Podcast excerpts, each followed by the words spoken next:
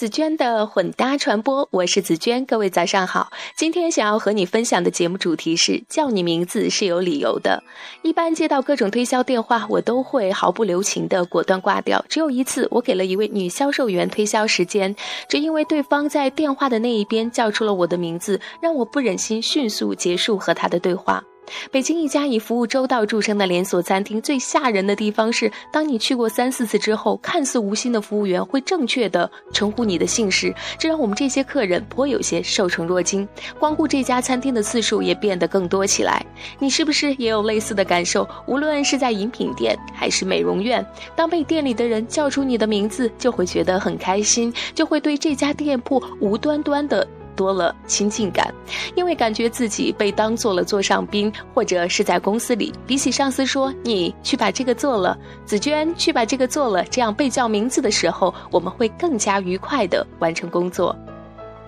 在心理学上，这种心理可以用社会性报酬的词汇来说明。称呼对方的姓名，其实是承认对方的存在或承认对方的价值的报酬行为，或者说是礼物行为。南威理科工会大学的市场学副教授丹尼尔霍华德就叫名字的效果做了如下实验：首先，他请作为被测试者的学生全部做自我介绍，然后以有话要说为由，把他们一个一个的叫进房间，之后用以下三个条件来和他们进行对话。A 称呼他们的姓名，B 不仅不称呼他们的姓名，反而说对不起，忘了你叫什么了，再告诉我一下好吗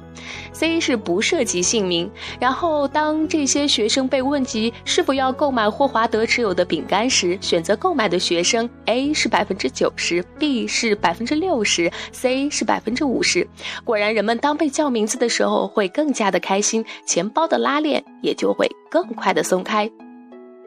所以，下次无论是在哪儿，当销售员用名字称呼你的时候，你要意识到那只是社会型报酬的计策罢了。当然，无论你的上司是说你去把这个做了，还是说紫娟去把这个做了，我们都得冲着他给我们的报酬，麻利的去把事情给办了。本文部分内容摘自内藤宜人不上当的心理学。如果想要阅读这篇文章的详细内容，还请关注我的微信公众账号“紫娟的混搭传播”。